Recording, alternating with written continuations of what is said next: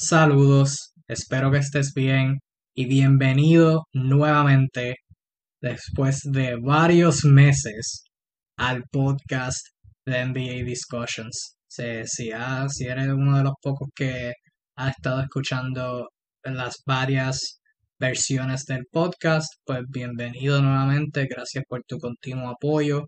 Si eres nuevo, anyway, bienvenido. Eh, gracias por encontrarnos de la manera que sea.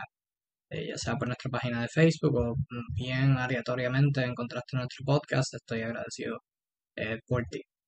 Como dije, este podcast ha tenido varias versiones. Eh, obviamente la página que para los que no siguen NBA Discussions en Facebook, at NBA Disco. Hemos tenido varias versiones de la página. Yo he sido la única constante en todo eso. Hemos tenido varios editores, hemos tratado de hacer distintas cosas con los podcasts pero por falta de tiempo, falta de consistencia, nunca se nos ha podido dar nada consistente hasta recientemente eh, con, el, con la burbuja de la NBA, la, pasada temporada en eh, el año pasado alrededor de agosto, septiembre, octubre, pues pudimos comenzar algunos lives eh, consistentes con la ayuda de nuevos editores que por si no nos sigues en Facebook pues los nuevos editores son Arnaldo Rodríguez, mejor conocido en la página como Naldo, y José Alzuru, conocido en la página como Alzuru de Kingpin. Alzuru lleva un poquito más de tiempo, así que probablemente sepan quiénes son, pero son dos, lados compañeros eh, súper buenos y saben de baloncesto que esas son las dos cualidades más importantes. Pero, anyways, ¿qué va a hacer esto? pues como dije, no tenemos tiempo ninguno para hacer un podcast así súper consistente, pero sí hemos tenido tiempo de sacar una hora, una hora y media de nuestro martes y ahora comenzando hoy, nuestro miércoles, de hacer una transmisión en vivo por nuestra página de Facebook llamada Tu Dosis de NBA. ¿Qué es Tu Dosis de NBA? Tu Dosis de NBA fue una idea, el concepto fue creado por Arnaldo, y desarrollado por los tres hasta el sol de hoy, en donde pues nos vamos live como por una, una hora, idealmente una hora, pero a veces nos extendemos una hora y diez, una hora y veinte, como hoy nos extendimos como una hora y diez, en donde hablamos de los temas más recientes de la NBA, algunas actuaciones notables, algunos jugadores o equipos, eh, varias opiniones sobre, sobre las situaciones que están aconteciendo en la NBA y cualquier tema que, la, que, la, que tú, el oyente, pongas en los comentarios o a través de la semana nos dejas saber y y hablamos de ese tema. Así que eso va a ser los podcasts por ahora. Eh, de nuevo, hemos tenido un montón de versiones distintas del podcast de NBA Discussions, pero con esta idea, pues, no solamente esperamos tener mucho éxito, tenemos grandes, grandes ideas y metas con, la página, en particular con, con, estos lives y con estas conversaciones que tenemos contigo, el seguidor, pero también esperamos conseguir algo consistente. Llevamos desde noviembre, desde que se acabó la temporada 2019-2020 haciendo estas transmisiones. Empezamos el año duro y esperamos continuarlo así. Y para pues, los que escuchan nuestros podcasts, que de nuevo muchas gracias, y para expandir nuestra audiencia y para simplemente dar eh, las transmisiones en un formato distinto, ¿verdad? Si no, no capturaste la transmisión en vivo por la noche, pues durante el día, luego durante la noche, pues puedes escucharlo quizás más relax eh, no tienes que estar mirando la pantalla, simplemente puedes escuchar nuestras voces, no te pierdes nada. Eh, simplemente ver nuestras, ver nuestras caras, pero eso no, es tan, eso no es algo fuera de este mundo. Así que nada, sin más preámbulo, les dejo esta más reciente edición de Tu Dosis de NBA de hoy, miércoles 3 de febrero del 2021. Hablamos del juego de ayer, entre los Brooklyn Nets y los Los Angeles Clippers, posible preview de la serie final. También hablamos de un poquito sobre la situación de Bradley Beal, pero antes de eso eh, tocamos sobre la situación de los Dallas Mavericks y de los Miami Heat, qué está pasando con ellos dos, si tienen remedio. Hablamos de los Denver Nuggets y los Utah Jazz y su posición entre la jerarquía de los contendores del oeste y mucho más. Así que, de nuevo, sin más preámbulos, pues les dejo esta más reciente edición de Todos de NBA. Espero que la disfruten. Recuerden eh, dejarnos un rating donde sea que estén escuchando este podcast, ya sea en Anchor, en Spotify, Apple Podcast, Google Podcast o una de las muchas otras plataformas en donde les llega este podcast eh, para que podamos expandir nuestra audiencia y compartirlo con sus panas o familiares, seguidores de baloncesto. Nada, mi gente, los quiero mucho y hasta aquí pues este intro súper largo de, lo que van a ser estas próximas estos próximos episodios. Y nada mi gente disfruten disfruten tu dosis de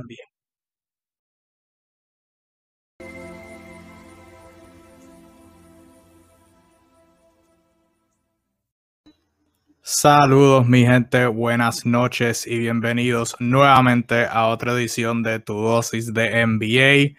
Hoy miércoles 3 de febrero del 2021. Saluditos a todos ustedes en cualquier parte del mundo en la que nos estén viendo. Yo soy Kevin Reyes, mejor conocido como Diflash 305. Como de costumbre me acompañan mis compañeros Arnaldo, mejor conocido como Arnaldo, y José Alzuru, Alzuru de Kingpin. Muchachones, ¿cómo están? Saludos, saludos de Venezuela, saludos Arnaldo, saludos Kevin, a toda la gente que nos sigue en NBA Discussion. Hay muchos temas esta semana que discutir, muchachos. Arnaldo está en mute.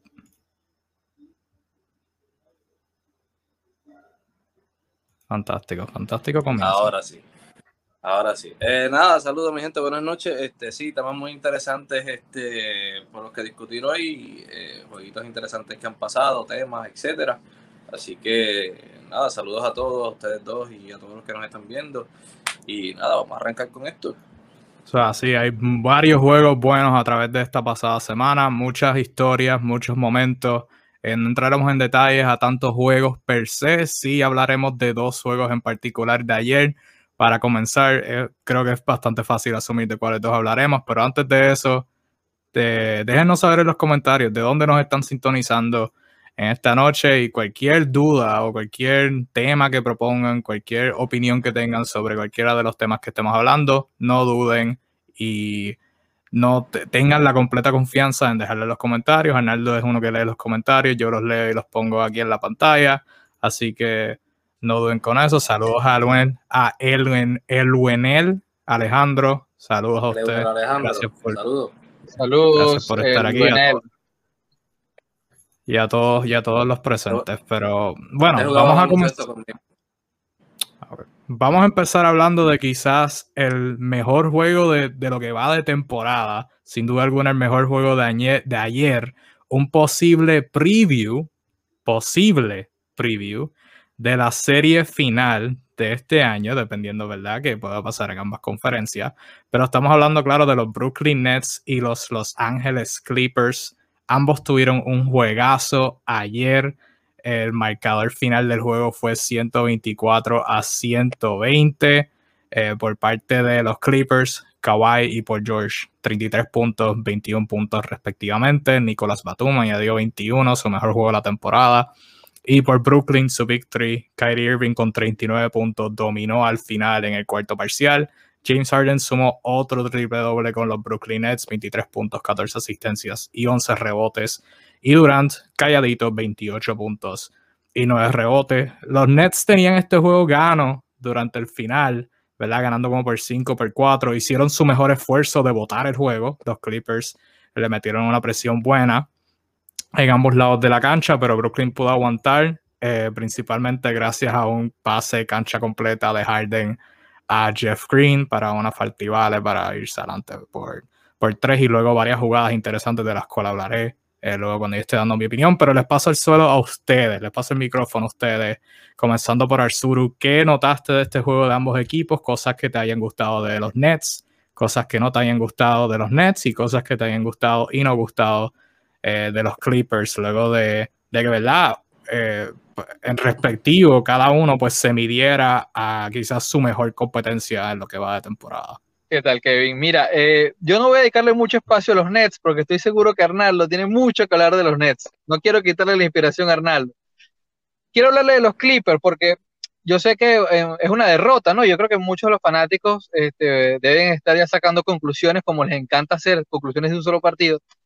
Pero quiero decirle algo, los Clippers no tuvieron un mal partido. No es lo que llamaríamos un mal partido ni de lejos, ni de lejos. Hicieron un excelente baloncesto, tuvieron un par de situaciones quizás de momentos malos que los Nets lo aprovecharon porque son un equipazo, eh, pero no podemos decir bajo ningún concepto que los Clippers jugaron mal, mal el partido, que lo plantearon mal siquiera.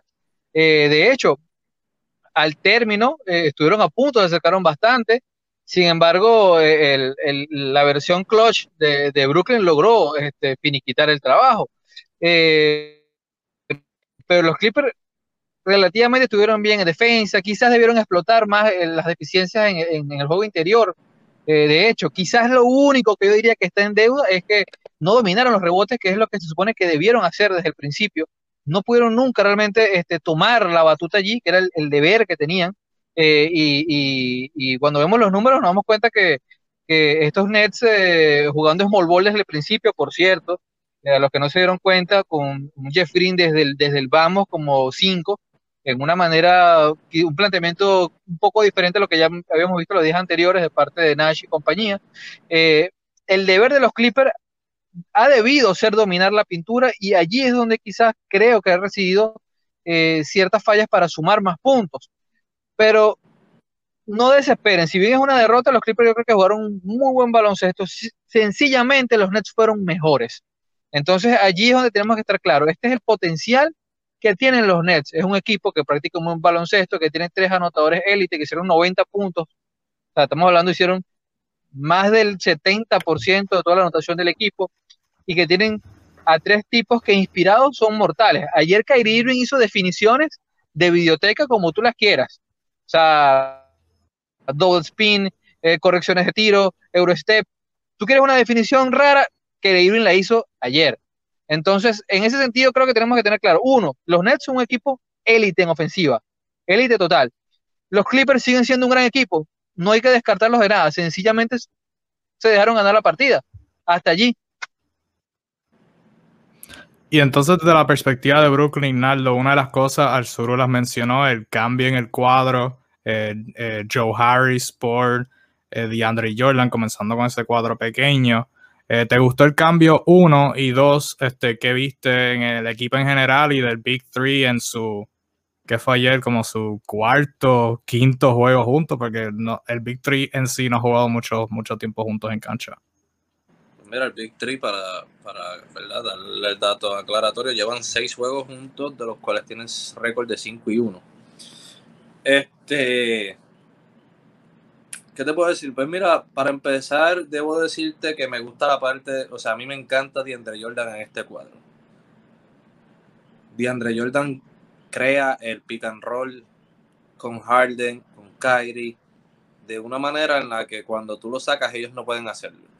Porque no hay nadie, no hay nadie más que juegue el pick and roll. Me gusta el, pick el, DeAndre Jordan en la, en la cancha. Aparte de que obviamente defiende la pintura, es el mejor defendiendo la pintura en el equipo.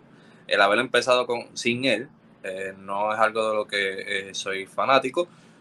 Entiendo el porqué, obviamente sabemos que Ibaka tiene mayor agilidad y sabe tirar la bola de distancia, lo cual obviamente saca a DeAndre Jordan y DeAndre Jordan es más lento. Sobretrajeron a Jeff Green, que machea quizás un poco mejor. Este, en cuanto a lo que dijo Arzuro de los Clippers antes, ¿verdad? Va, cabe recalcar estoy totalmente de acuerdo. O sea, simplemente en el baloncesto eh, no hay juegos empate, simplemente debe haber un ganador y un perdedor. Y a los Clippers les tocó perder, pero no fue que jugaron mal. Fue un tremendo juego de ellos. Eh, como bien dijiste, eh, Nicolás Batum tuvo el mejor juego de, de, su del season, de su temporada.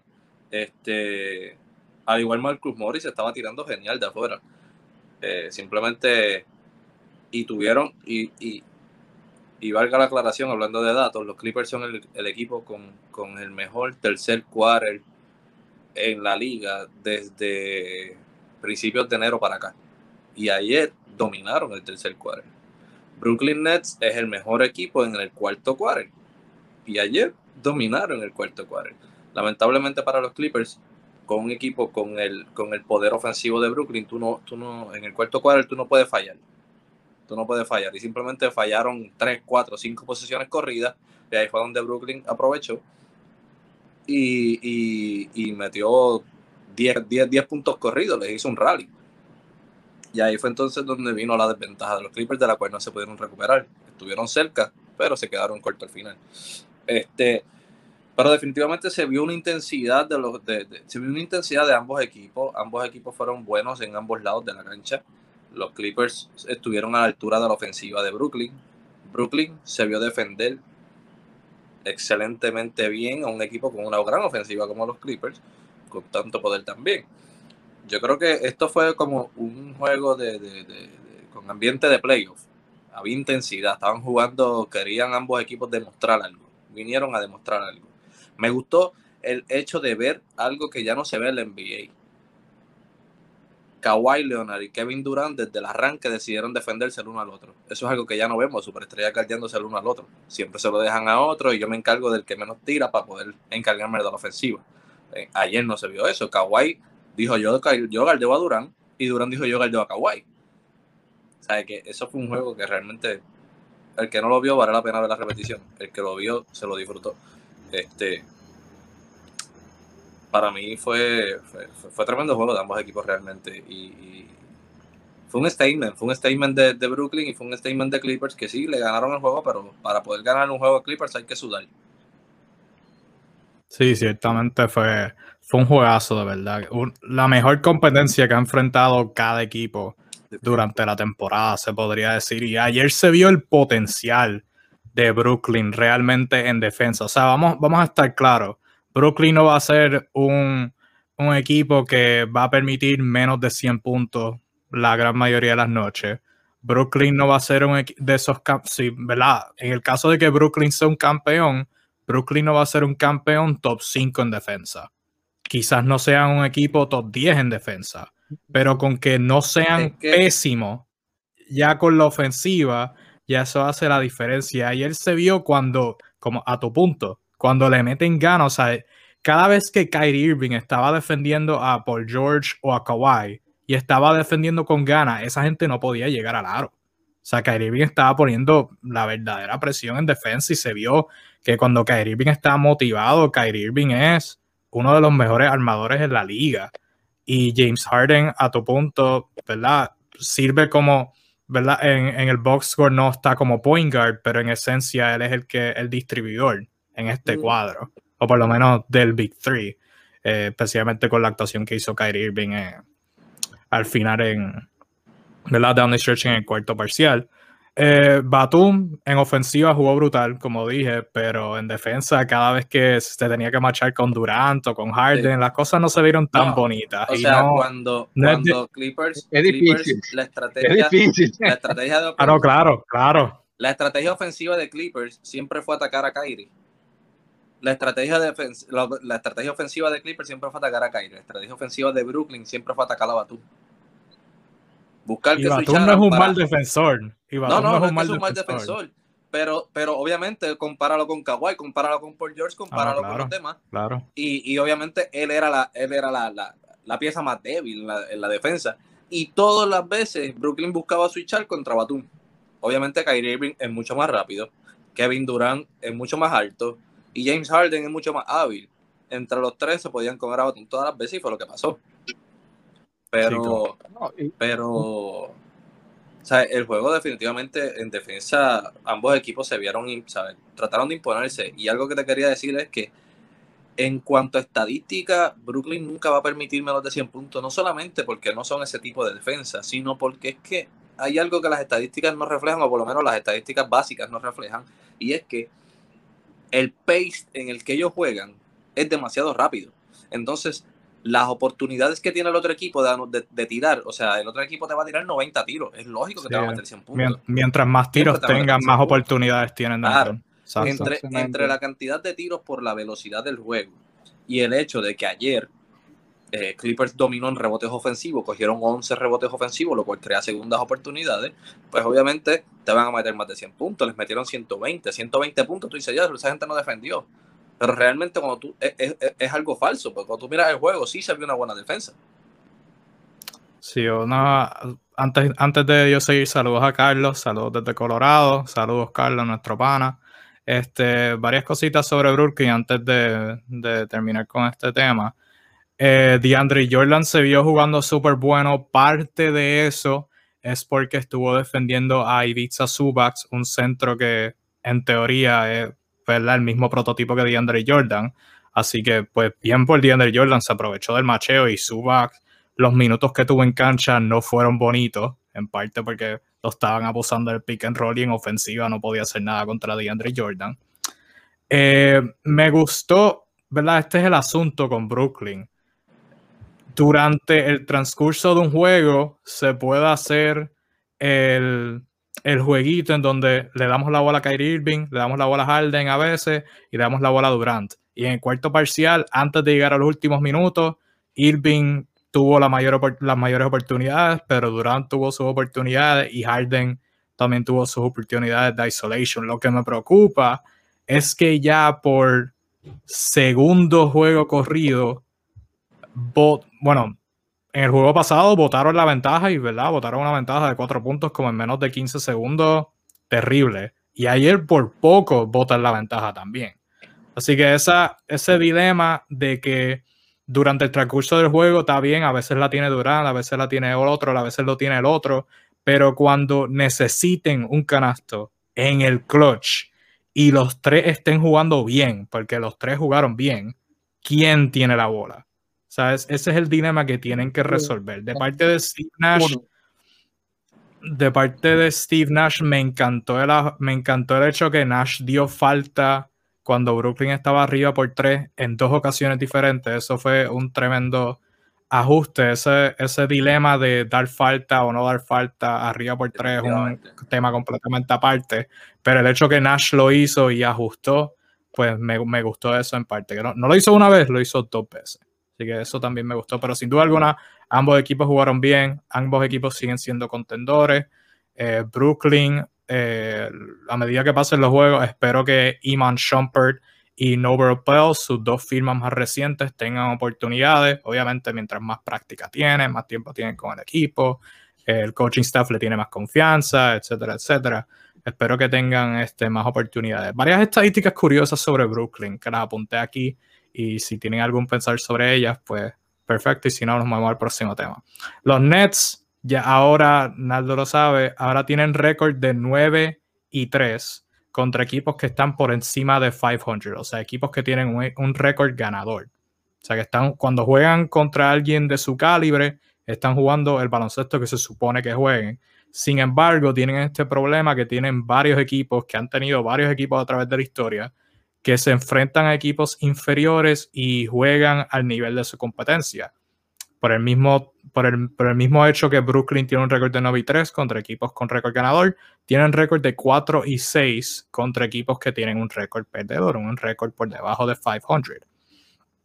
Y se habla mucho sobre la ofensiva letal histórica de Brooklyn y su defensiva que deja mucho por desear. Datos curiosos. En la historia de la NBA, los Dallas Mavericks del año pasado tienen el offensive rating más alto en la historia, un offensive rating de, 15 de 115, perdón, punto 9 que hicieron la temporada pasada. Los Cleveland Cavaliers del 2018, bueno, antes de eso, el offensive rating más alto en la historia de la NBA es 115.9. En estos momentos, en los últimos 10 juegos de Brooklyn, desde el cambio por James Harden, los Nets tienen un offensive rating de 121. o sea, una marca que rompería por completo el récord anteriormente establecido. Claro, Utah, que tuvieron su racha hasta el domingo, eh, tienen un offensive rating de 119.4, los Clippers tienen un offensive rating de 119.3 y los Bucks tienen un offensive rating de 118.6 en esos 10 juegos, así que esos también romperían récord. Pero Brooklyn con 121 a través de, de los últimos 10 juegos serían el récord de mayor offensive rating en la historia, pero además de eso, el defensive rating más alto, mientras más alto sea el defensive rating, más pésima es tu defensa. En la historia, el más alto lo tienen los Cleveland Cavaliers del 2018-2019 con un defensive rating de 117.6. Los Brooklyn Nets en sus últimos 10 juegos tienen un defensive rating de 118.2. También rompería récord. Claro, a través de esos 10 juegos, hay tres equipos que tienen un peor defensive rating. Eh, son los Sacramento Kings con 118.7, los Washington Wizards con 119 y el equipo mío y de Naldo, los Portland Trailblazers con un defensive rating de 120.5. Así que, pero nada, esos datos curiosos, así que para que pongan en perspectiva, tengan en perspectiva el hecho que la ofensiva de Brooklyn es histórica y la defensa de Brooklyn también es histórica, pero no por tan buenas razones. Otra, otra actuación histórica que vino ayer fue la actuación de Fred Van Vliet. Van Vliet, jugador undrafted, eh, ¿verdad? No fue seleccionado en el draft después de jugar en universidad en Wichita State, jugar los 3, 4 años de su, de su carrera colegial. Eh, jugó en el G League, fue banca, fue regular, fue regular en finales, obtuvo un voto de, final en la final que ganaron eh, los Raptors en el 2019 contra los Golden State Warriors. Y ahora, bueno, está jugando un tremendo baloncesto. Ayer anotó 54 puntos en 17 de 23 del campo. 11 de 14 en triples. Lo hizo eso en tres parciales. Me hizo pensar en un segundo que quizás podía obtener el récord de triples en un juego y 9 de 9 en tiradas libres con 3 rebotes, 2 asistencias, 3 cortes de balón y 3 tapones. Evidentemente en una victoria daría tristeza si eso hubiera venido una derrota. 123 a 108 sobre Orlando. La historia viene en el hecho que es el récord de más puntos en un juego en la franquicia de los Toronto Raptors. El anterior récord era 52 puntos de DeMar DeRozan y es la mayor cantidad de puntos anotadas en un juego por un jugador que no fue seleccionado en el draft, un jugador undrafted, que fueron los 53 puntos de Moses Malone, que irónicamente también vinieron un 2 de febrero, pero los de él fueron en el 1982. Al Suru, eh, ¿qué piensas sobre la actuación histórica de Fred Van Vliet y en general su, su, ¿verdad? su career arc, su historia de su carrera? Porque al principio de los live, al principio de la temporada en todo de NBA, hablábamos de Van Vliet y los Raptors cuando no estaban jugando tan buen baloncesto.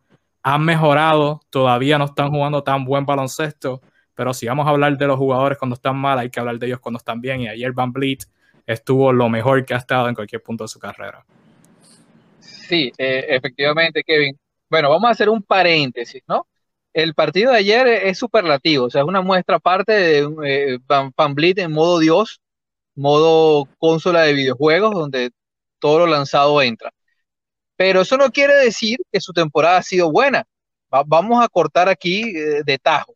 La temporada de Fred VanVleet ha sido mediocre a las expectativas hasta el día de ayer. Eh, y los números, los números y la perspectiva, porque yo he visto los partidos de Toronto, nadie me los va a contar. El, para que tengan una idea, el, ha sido tan bueno el partido de ayer de Van Vliet que de un, de un salto su field goal pasó de 39%, que era malo, malo, a 42 en un solo día. O sea, imagínense el stream de, de, eh, del partido, la eficacia que tuvo ayer. Eh, su tiro perimetral, su tiro de tres pasó de 35% a 38 en un solo día. Eh, así de eficaz se vio ayer. esta es la clase de cosas que uno aspiraba a ver más de Van este año y es una, una llamada de atención de que, bueno, hay vida, o sea, no, no, no firmó el contrato y listo, nos divorciamos, no. Eh, probablemente esta campanada le permite tomar suficiente confianza para demostrar de lo que es capaz, la clase de anotador que puede llegar a ser eh, en esta liga. Es un tipo que tiene bastante confianza, había sido extraño verlo a veces tan errático en el tiro eh, en los pocos partidos que van de temporada. Con esta victoria, que es la segunda corrida, todas las dos a expensas de los Orlando Magic, eh, esperemos que haya una especie de, de reboost en, la dinámica de Toronto, que, ha sido la más regular. Eh, actualmente siguen con récord negativo, creo que entran en 9 y 12, si mal no recuerdo. Eh, Van Vliet, como ya saben todos ustedes, es un tipo que viene de, la, nada, pues de, ganarse el puesto en la G League, de su frase célebre, siempre apuesta por ti mismo, es un tipo con mucha confianza y, y su carrera nos ha dicho que, ha llegado hasta aquí, nadie le ha regalado el sitial que tiene. Eh, pero bueno, hasta la fecha de ayer, la temporada de él no había estado cumpliendo las expectativas acorde al contrato firmado. La temporada de Toronto no ha cumplido las expectativas. Esperemos que este juego, este excepcional juego, sirva de bisagra de cara a un repunte de Toronto de, su, que su actuación personal, pero también la del equipo, ¿no? Porque todavía hay muchos jugadores en Toronto que están en deuda, muchos.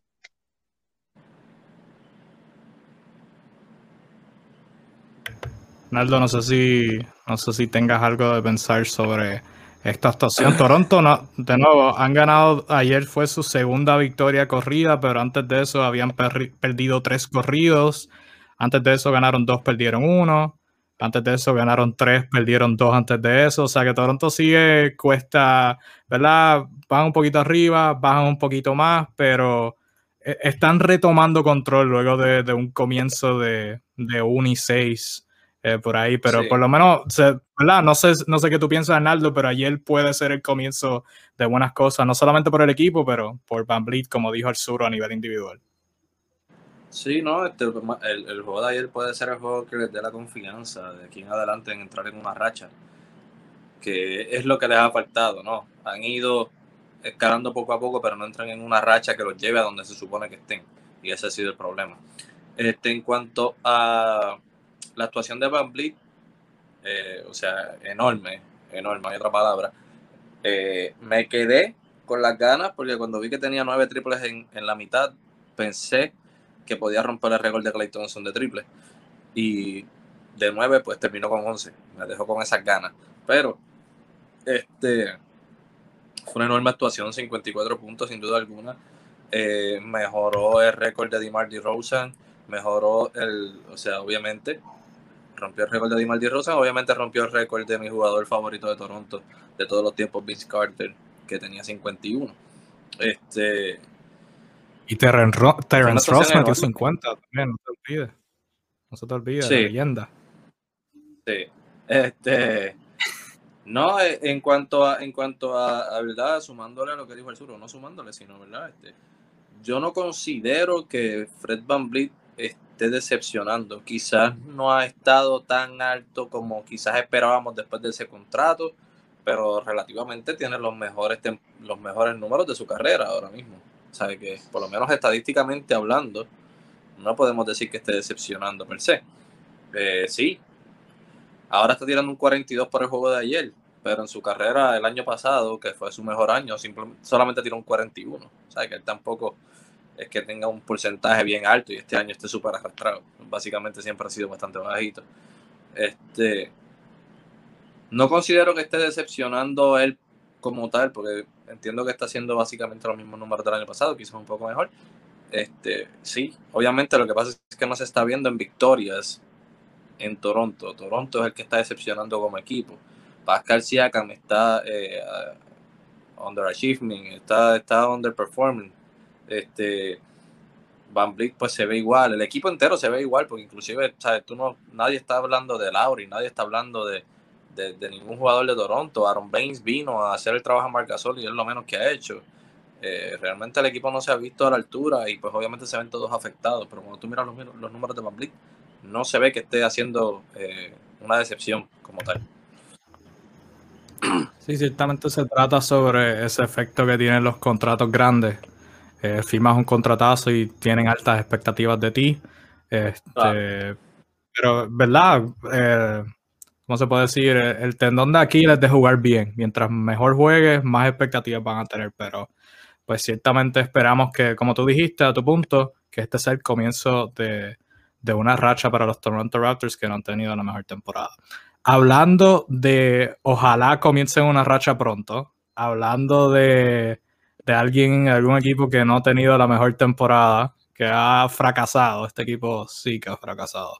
Estamos hablando de los Dallas Mavericks, que, uff, eh, las cosas no, no pintan tan bien eh, en Dallas, eh, para uno de los equipos de Texas. Dallas ahora mismo tienen un récord de 8 y 13. ahora mismo están lugar número 13 en la conferencia del oeste. Han perdido 6 juegos corridos y nueve de sus últimos 11 en general. Eh, sus últimos dos fueron contra los Phoenix Suns. El, dos juegos que tenían ganas, ¿verdad? El primero contra Phoenix lo perdieron con un marcador de 111 a 105, pero perdieron el cuarto parcial 34 a 23. Y ese juego fue sin Devin Booker por parte de los Suns.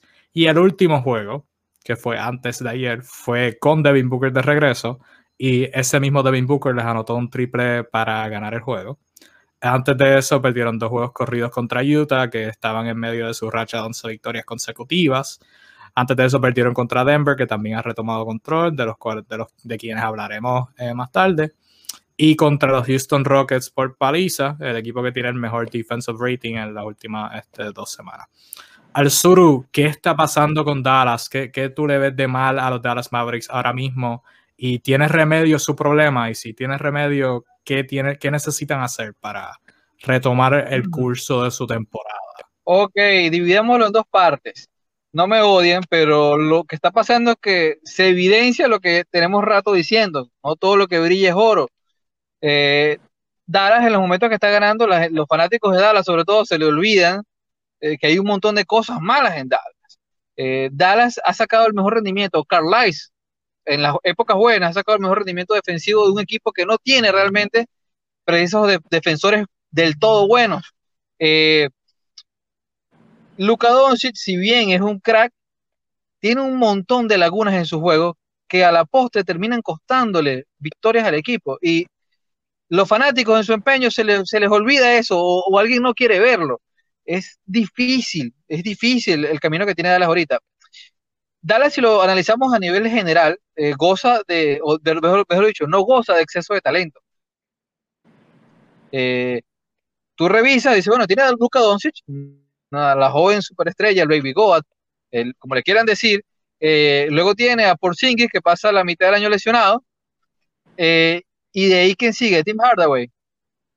Ya, se acabó la lista. O sea, los demás son jugadores que están, que son muy fajadores, que es la, clase de jugadores que le gusta a Rick Carlisle, la clase de jugadores que puede conseguir en la agencia libre a, Dallas, que le ha costado, no, no, la historia de Dallas no es buena en la agencia libre, eh, pero hasta ahí la liga este año, yo quiero que entiendan esto todos los que me escuchan, la liga ha subido el nivel un peldaño. Yo sé que a mucha gente le cuesta entender esto, no lo quiere asumir, prefiere hablar desde la nostalgia, pero la liga en general, la competitividad entre equipos ha subido un peldaño. Es más difícil hoy que el año pasado. Dallas en este momento no tiene equipo para competir de tú a tú a larga escala con los demás. No lo tiene. Quizás por sprints, algunas series, ¿cómo no?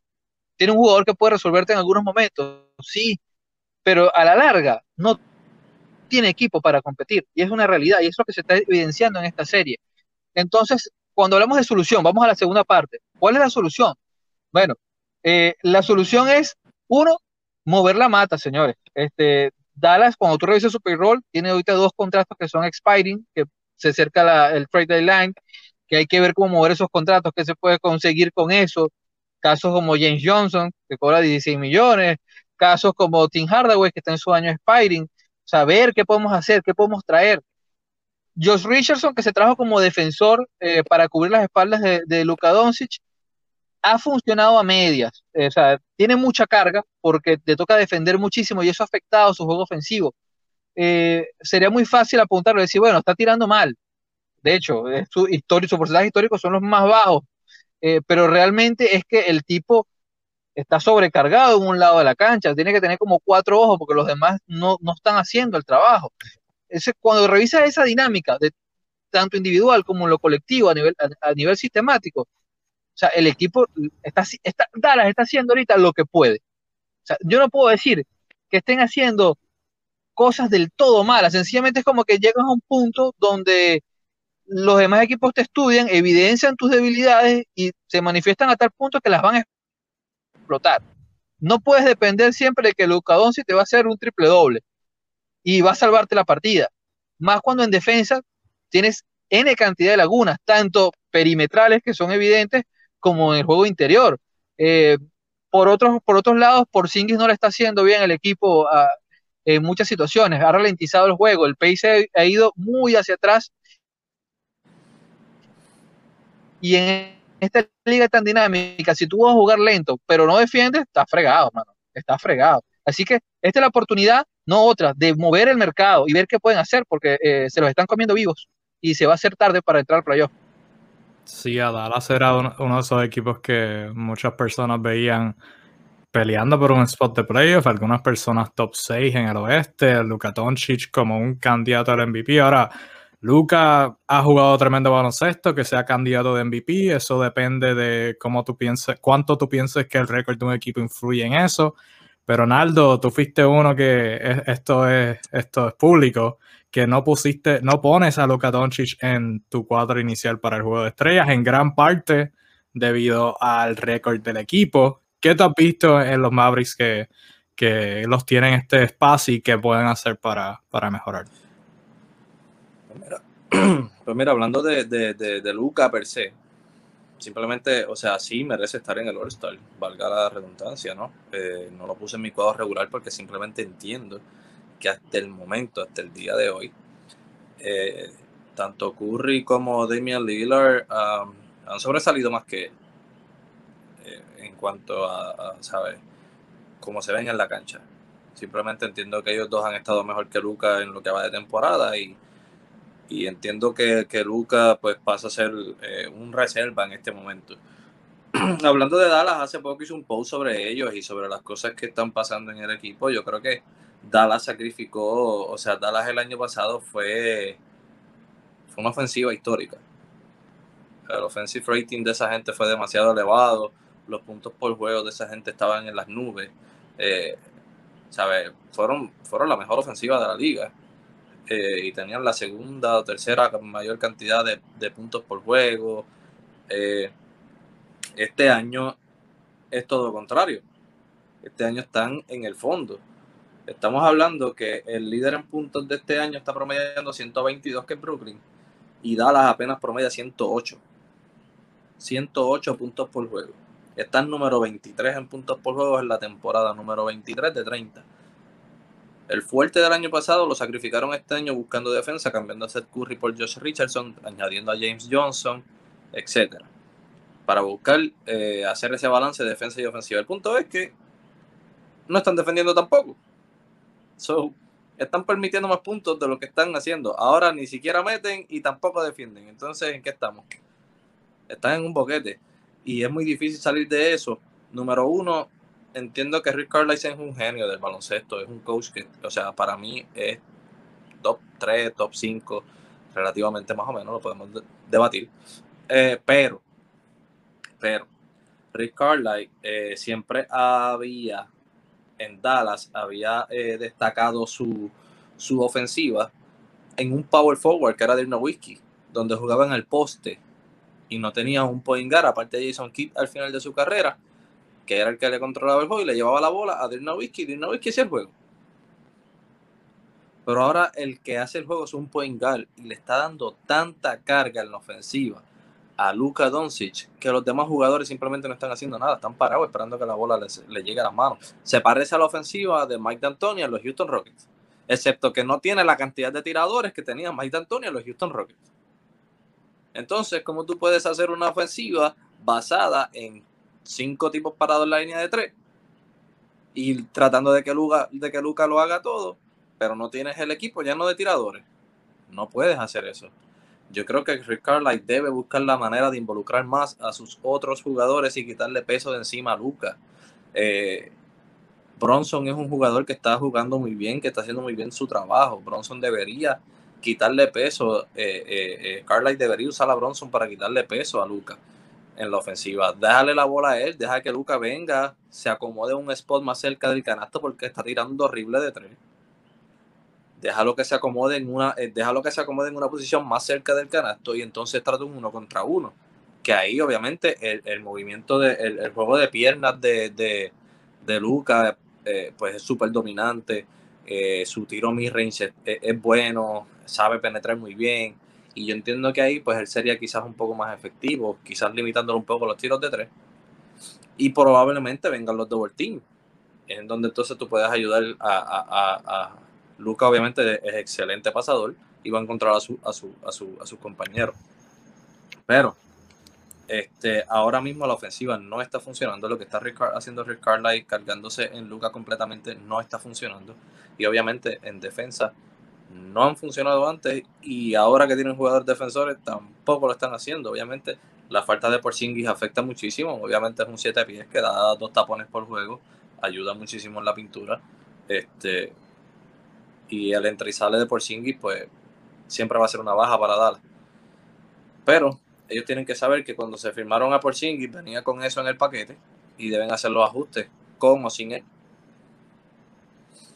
De hecho, poner a Porzingis, o sea, jugar de afuera, más de afuera, eso, es uno de los ajustes. O sea, la temporada pasada se criticaba a Dallas porque tenían un centro de siete, de siete pies y no lo ponían en el poste pero la realidad del caso es que Porzingis está mejor jugando de afuera. Parte de eso de Porzingis jugar mal es que, pues, verdad, acaba de regresar, lleva 10 juegos nada más, eh, con esto de, la pandemia y los protocolos, asumo que no estará, ¿verdad?, en su rehabilitación común como estaría en un tiempo normal, eh, igual que Kemba Walker, eh, que obviamente, pues, ¿verdad?, son dos cuerpos diferentes, son dos lesiones diferentes, whatever, pero está en que ellos se acoplen, pero a tu punto de, los tiros de tres, eh, al principio de la temporada, cuando estaban jugando tan mal, pues cuestionamos el cambio de Seth Curry por Josh Richardson y cuánto en realidad los ayudó.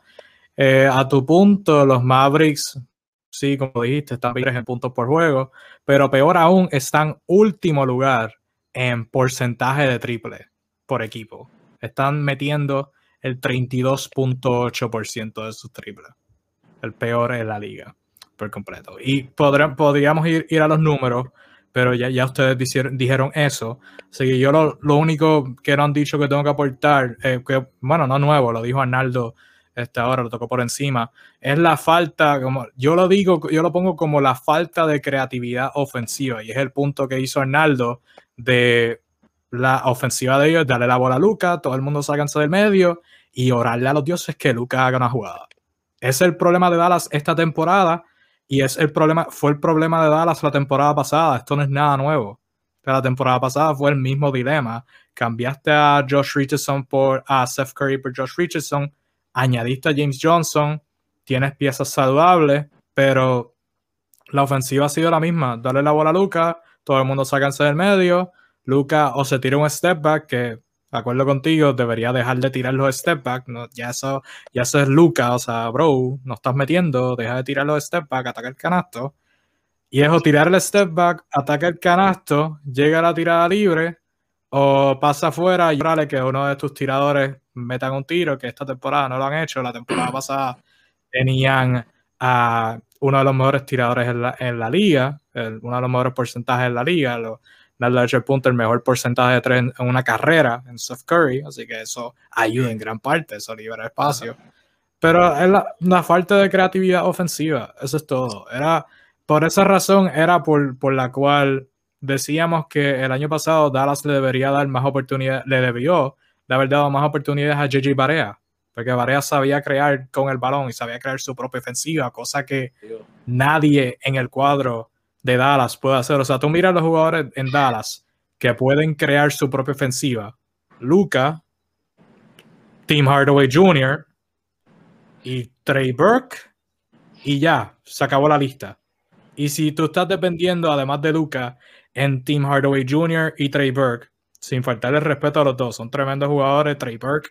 Especial, por eso mismo Trey Burke fue de gran ayuda en la burbuja. Cuando Dallas firmó a Trey Burke para la burbuja, por eso jugaron tan bien, porque Trey venía de la banca y estaba anotando y estaba creando su propia ofensiva. Pero si tú estás, tú estás dependiendo en él y Tim Hardaway Jr. en crear tu ofensiva cuando Luca no tiene el balón, ahí tienes tus problemas. Y si estamos hablando de remedio, es Rick Carlisle ajustar. El problema, Darle la bola más a otros jugadores. El problema con esos dos jugadores que tú mencionas es que ellos saben crear su propio tiro, pero no saben, no son buenos pasando la bola al lado cuando el tiro no les va a salir. Ellos la van a tirar como sea. Porque ellos no le van a crear a otro. No solamente eso, Arnaldo, me, atrevería a sumar que aparte de eso hay otra deficiencia, sobre todo en el caso de Luca, que la confianza es tan grande que la toma de decisiones es muy deficiente cuando se leen los partidos. Como confío mucho en lo que hago, voy a lanzar tantas veces, así la bola no esté entrando de la misma manera. Entonces, volvemos al mismo tema. Dallas es si acaso, el equipo más predecible de la liga. Eh, lo que pasa es cuando la gente está inspirada, obviamente va a ganar, pero cuando no estás inspirado, tú tienes que tener un plan B. ¿Cuál es el plan B de Dallas? Estamos esperándolo todavía. Y el problema es, otro de los problemas es que, que, que yo tengo personal eh, con el plan de, de Rick y es que, o sea, si tú vas a usar a Luca como tu único creador, tirador, pasador, eh, como tu todo, eh, al menos, al menos, no uses a Willie Colistein 27 minutos hoy y 9 minutos mañana porque Willie Colistein es tu mejor hombre grande, no es Dwight Power, no es este. Eh, ah, se me olvidó el nombre del otro. Eh, Finney Smith. No, no, Finney Smith no, este, Maxi Gliva. No es Maxi ah, Gliva, no es Dwight Power. Tu mejor hombre grande es Willie Colistein para jugar el, pick and roll con Luca, porque es el jugador más grande que tienes, es el jugador que mejor sabe eh, setear un pick y es el jugador que te puede coger un puente de Luca en caso de que lo ayuden, eh, eh, en caso de que venga ayuda defensiva, puede simplemente soltar la bola arriba y Willy Colistein la va a coger y va a, hacer, va a coger un puente, como lo hace DeAndre Jordan, como lo hacen este tipo de centros así. O sea, él tiene que darle prioridad a Willy Colistein en la posición de centro, sobre todo cuando no tiene a Kristaps Porzingis, porque obviamente Kristaps Porzingis, siempre lo he dicho, su mejor juego es cuando juega de centro. Pero cuando no tienes a Chris Porzingis en juego, tienes que usar a Willie Colistein y no lo está haciendo. hay que esperar que, que Rick pueda hacer los ajustes. Ciertamente Dallas, como dije, récord súper negativo, lugar número 3 en la conferencia. Estaremos hablando de ellos a través de, la, de, las próximas semanas. Un equipo que también está número 13 en su conferencia, también está decepcionando. Eh, son los campeones de, ¿verdad? Los, campeones defensores de la conferencia del Este, los Miami Heat, que también, tiene, también están número 13 en su conferencia. En su caso, tienen un récord de 7 y 13. Es uno de esos equipos que va cuesta arriba y cuesta abajo. Miami, pues tampoco ha tenido sus jugadores saludables, pero eh, aún, así han tenido resultados que, que, ¿verdad? No son buenos de desear. Eh, si miramos sus últimos dos juegos, el juego del sábado, tuvieron a Jimmy Butler de regreso, su primer juego desde el 9 de enero. Anotó 30 puntos, capturó 7 rebotes y pasó para 8 asistencias. Y los Heat ganaron 105 a 104 contra los Sacramento Kings. Pero en su último juego, ayer contra los Charlotte Hornets, que estaban sin Terry Rozier, su mejor jugador, eh, Boulder tuvo 25.6 rebotes y 9 asistencias, pero los Heat perdieron 129 a 121 en overtime. Eh, misma pregunta que con Dallas, ¿qué está pasando con Miami? ¿Verdad? Aparte de no estar saludable, ya eso, pues verdad, ya, eso lo sabemos, Jimmy Butler no ha estado saludable, Avery Bradley no ha estado saludable, han tenido la mitad del equipo fuera por protocolos de COVID. Lo que se está viendo en la cancha, ¿qué, qué no se está viendo tan bien y qué necesitan mejorar para pues retomar el rumbo en esta temporada. Comenzando por Arnaldo. Pues mira, yo creo que aquí que mejor puedo opinar obviamente eres tú en este, en este tema. Este, no, no lo recargues tanto en nosotros esta. Pero, anyway, eh, va a la redundancia, hablando de lesiones y eso, ahora Meyers Leonard le hicieron una cirugía hablando de, los hits y también se va a perder la temporada completa. Eh, lamentablemente los Heat no han tenido salud esta temporada, pero no podemos decir que ese ha sido el problema de ellos hasta el momento. Eh, ha sido uno de los grandes factores definitivamente, pero no ha sido el, de, no ha sido el problema del todo. Este, creo que, que, nos están dejando mucho que desear, a diferencia de lo que vimos el año pasado. Yo creo que después de, y es que también después de ver que llegaron a la final inesperadamente, ahora todo el mundo los ve como un equipo elite y, queremos verlo en ese nivel donde se vieron en los playoffs de, la temporada pasada. Este, que tampoco debemos pretender que lleguen a ese punto, pero sí deberían estar en, o por lo menos en el playoff picture, deberían estar por lo menos entre quinto, sexto, eh, récord de 12 y 8 por lo menos, 2 y 10, algo positivo, récord positivo. Es un equipo, es un equipo que definitivamente debe tener récord positivo y no lo estamos viendo. Eh, yo no voy a opinar mucho en cuanto a, todos los fallos que, se están viendo. Este, creo que están teniendo fallos en ambos lados de la cancha. Creo que en el lado defensivo nos están dando que desear porque no están defendiendo como defendieron el año pasado. Y ofensivamente, obviamente, gran parte es la falta de Jimmy Butler, que es el alma del equipo ofensivamente. Eh, pero, aparte de Jimmy Butler, ellos tienen otros jugadores que, que como Duncan Robinson, que no está metiendo el, eh, tiro como, como normalmente lo, estaba haciendo el año pasado. Tyler Hero no cae como que un ritmo constante, está muy inconsistente. Este, yo creo que la única, yo creo que la única pieza constante que han tenido es Van Adebayo y eso no puede ser. Y de Bayo, y, el mismo Bama de Bayo ha tenido sus lapsos donde eh, no juega como se supone que esté jugando, no juega como un max player. Este, antes de ellos de yo hablar de Miami y pasárselo al sur, un dato curioso sobre Dallas que se me olvidó nombrar. Este, Dallas tiene sus problemas en los juegos que son clutch. Véase los juegos que tienen una diferencia de, de un punto en específico. Eh, para ser exacto, Dallas ha perdido 12 juegos corridos, que tiene una diferencia de un punto. Están a, a ley de dos juegos de ese tipo para romper el récord de los Charlotte Hornets, que los Hornets se hicieron desde el 2016 hasta el 2018.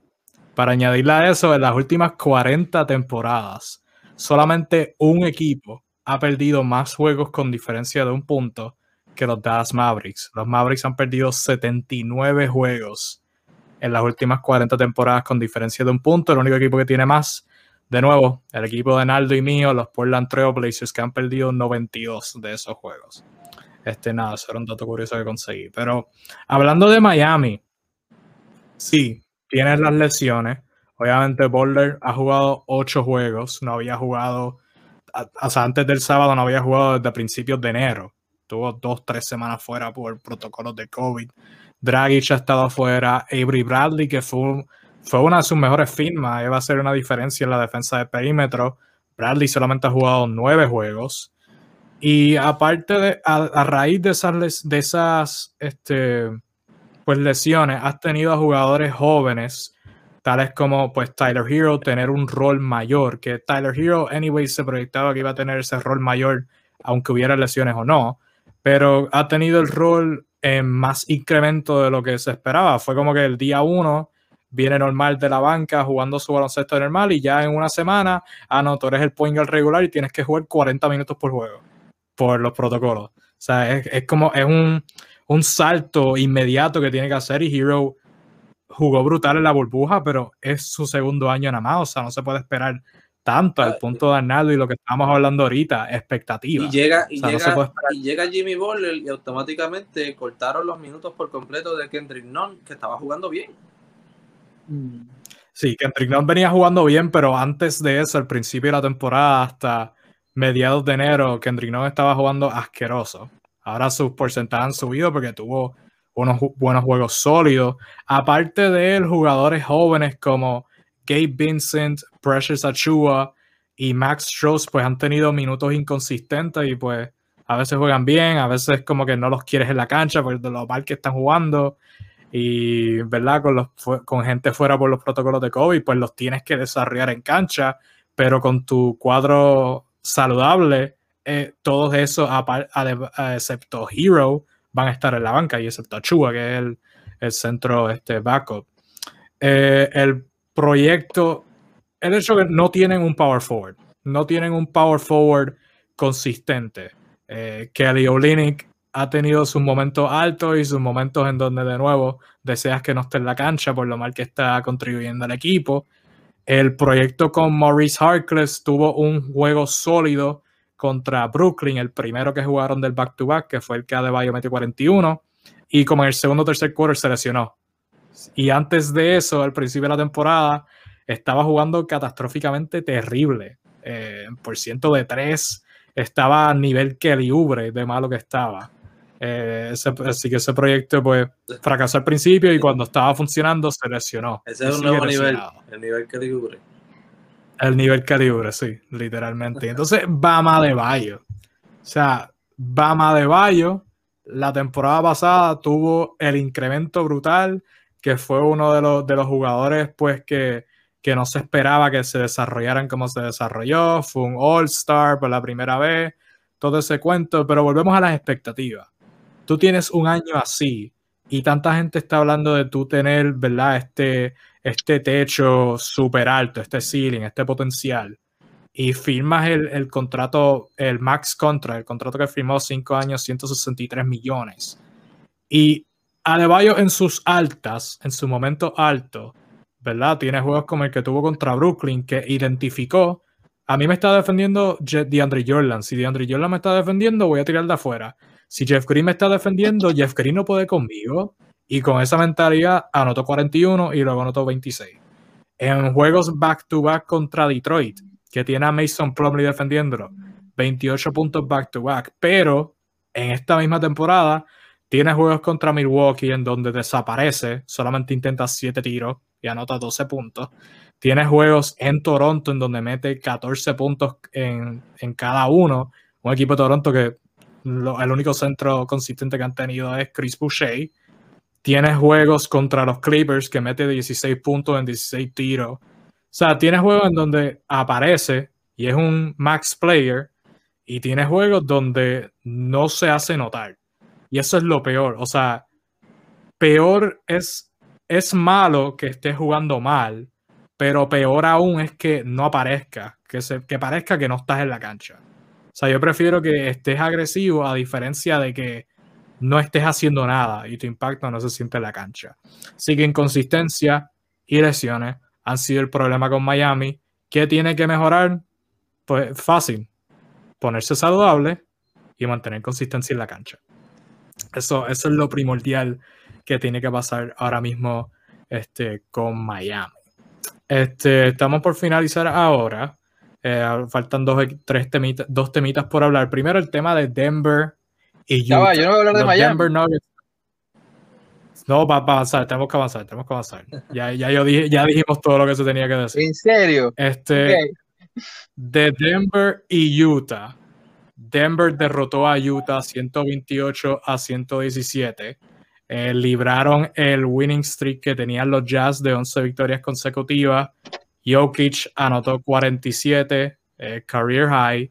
Tuvo 20 y pico en el primer parcial, dominó a Gobert. Por un principio tenía a Bogdanovich defendiéndolo y luego ya nadie lo podía detener. Bogdanovich metió 29 puntos por Utah. Em, Utah también retomó paso, ganaron, le ganaron ayer a Detroit, han ganado 11 de sus últimos 12. Denver ha retomado control también. Si vemos al sur comienzo contigo, ya que no te dejo hablar en el tema anterior. Cuando tú miras a Denver y miras a Utah y miras el, la jerarquía del oeste, ¿dónde, ¿dónde están ambos equipos en esa jerarquía? Utah puede retomar su nivel del año pasado, que llegaron a, la final de conferencia, y en el caso de Utah pueden mejorar eh, su actuación de la temporada pasada, en donde pues le botaron una ventaja 3 a 1 irónicamente contra los mismos este, Denver Nuggets. ¿Dónde los ves en esa jerarquía comparado pues, con los Lakers y con los Clippers y con los otros equipos top del oeste? Bueno, si me preguntas por Miami, mentira, mentira, echando broma. Este, mira, en el caso de, ambos equipos, creo que los techos, este muy, la, temporada es muy temprana, vamos a recordarlo. Eh, Denver está mejorando, puede mejorar, yo creo que aquí en este es un partido donde se, hay, odio en la sangre, hay reminiscencia de, lo que fue el playoff, pero basado en lo que hemos visto, ¿no? En, este espacio de tiempo, yo se la tengo que dar a Utah. Este, Utah ahorita está en condiciones de, hacer un baloncesto genial, están muy inspirados, están practicando con mucho convencimiento, con convicción. El sistema que, que perpetra Quinn Snyder está siendo aplicado como si fuese un manual.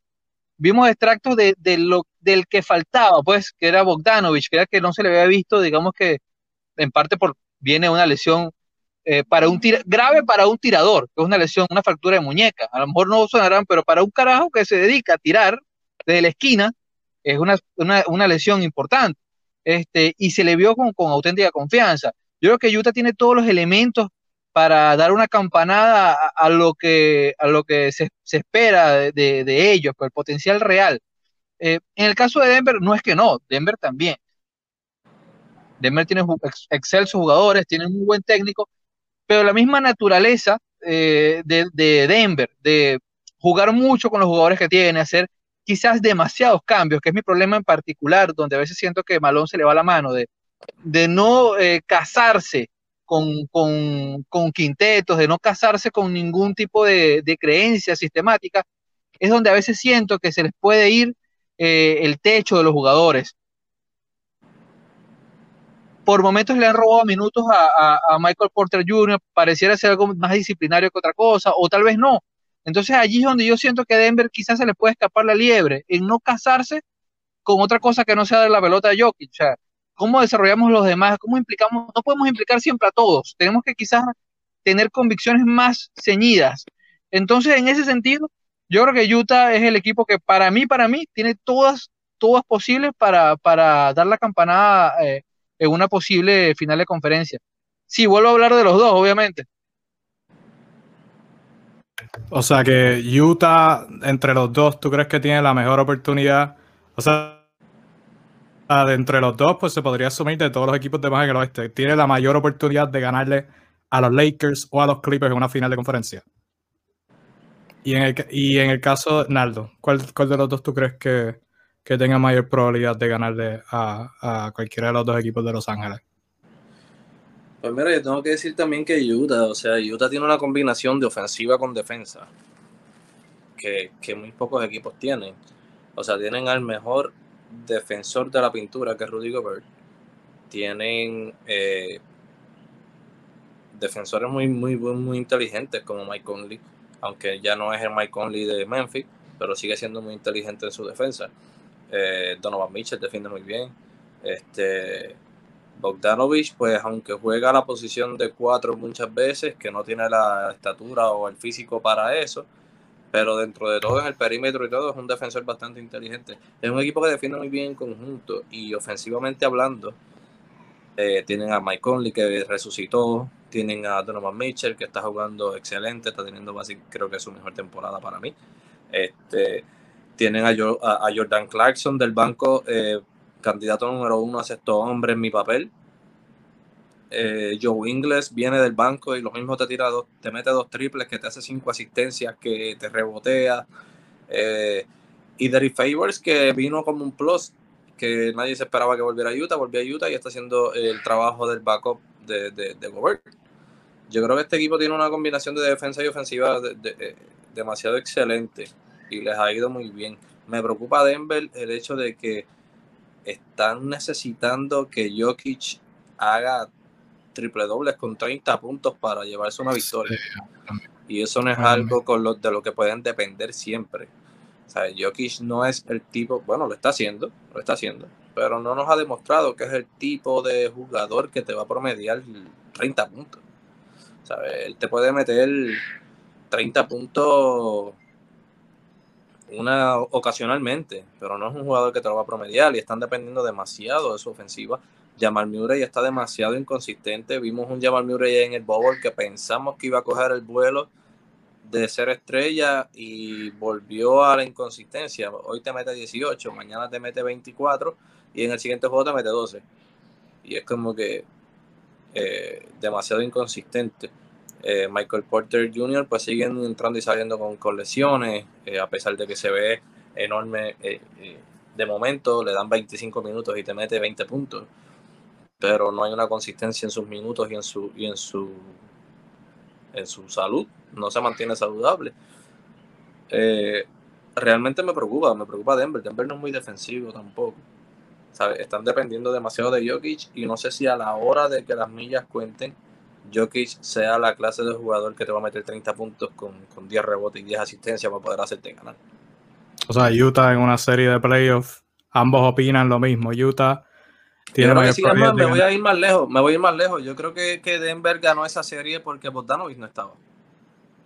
Oh, bueno, ya, ciertamente eso, eso es un punto interesante. Antes de irnos, eh, tema final, tenemos que hablar de Bradley Bill. Eh, Bradley Bill, su situación es, interesante. Eh, muchas personas están pidiéndole, rogándole, suplicándole orándole a los dioses que Bradley Bill pide un cambio, que se vaya de Washington, que no tiene nada que buscar ahí. Yo pues inclusive hice un post sobre eso. Eh, pero Bradley Beal ha dicho que no se quiere ir, según fuentes de The Athletic, según fuentes le indicaron a Shams Charania y a Fred Katz.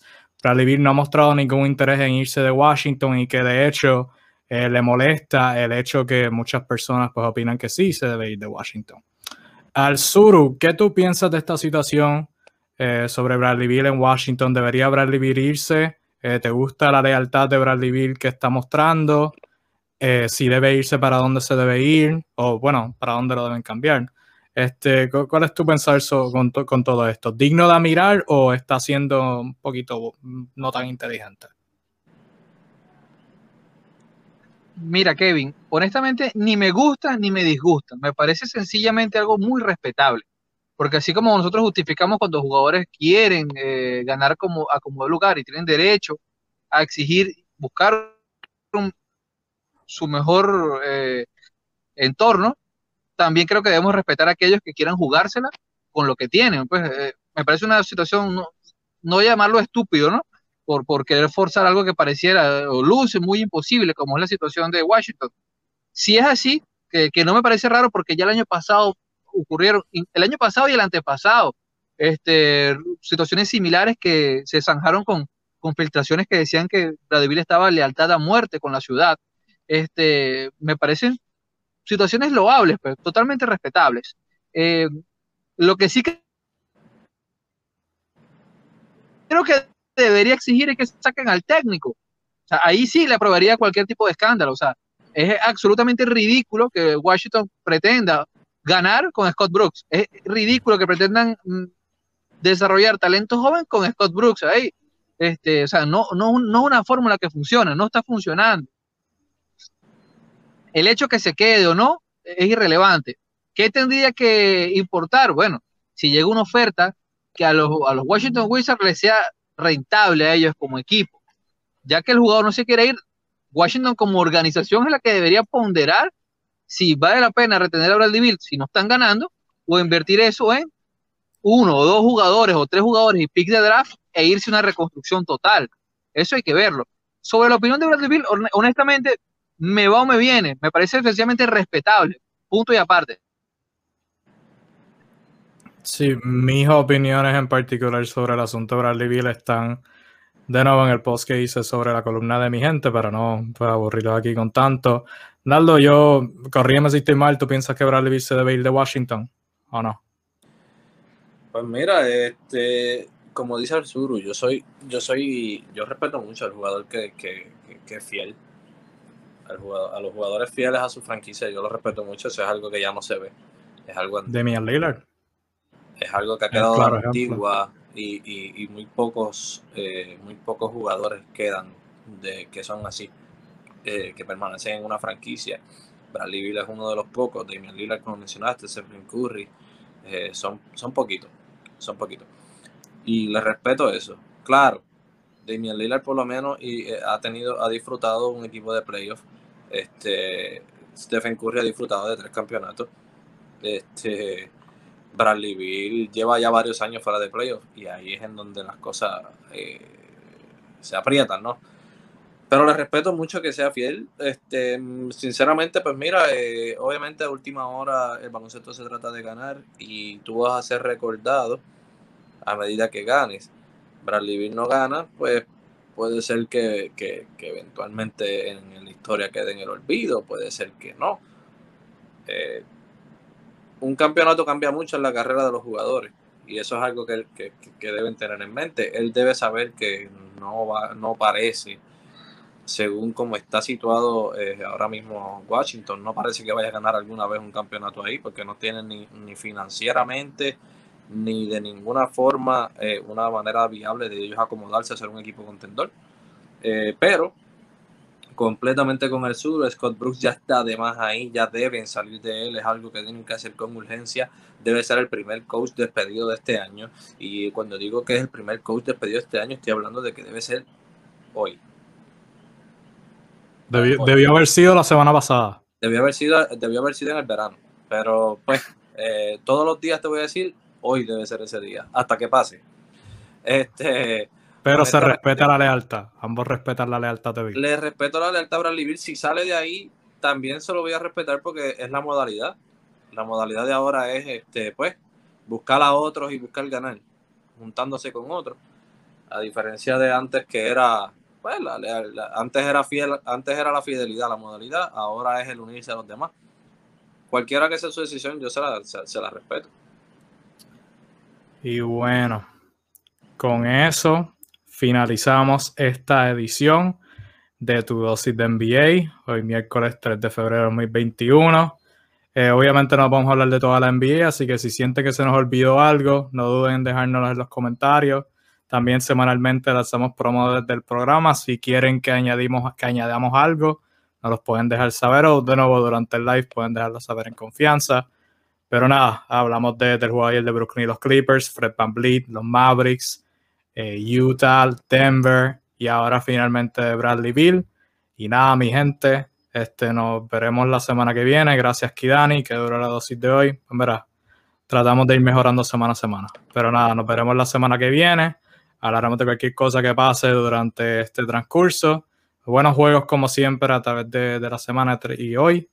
Así que nada, mi gente, gracias por su sintonía. Cuídense mucho. Ah, y nos veremos en la el próxima. Día de hoy, el día de hoy, el macheo interesante. Luca Doncic versus Trae Young. Un macheo interesante, hay que verlo. Este, Mantengan sus ojos pegados a eso. Vamos a ver cuántas mandarinas lanzan hoy. bloque contra el tablero, tira Luca con su step back. Este, y nada, gracias a todos por estar aquí, gracias por sintonizarnos. Este, los esperamos la semana que viene a la misma hora. Y nada, de mi parte y de todos, de, mis compañeros, este, cuídense mucho. Nos vemos el próximo miércoles. Al sur, algo final. Hasta luego, muchachos. Mucha NBA. Recuerden, vean no vean los stats, vean los partidos, vean los partidos, mis amigos. Así que bueno, este, saludos, feliz, feliz, semana para todos. Y si no vengan los, y si no ven los partidos, vengan por nuestros live, que se los decimos. Y nada, en el punto del sur, nos vemos en la próxima.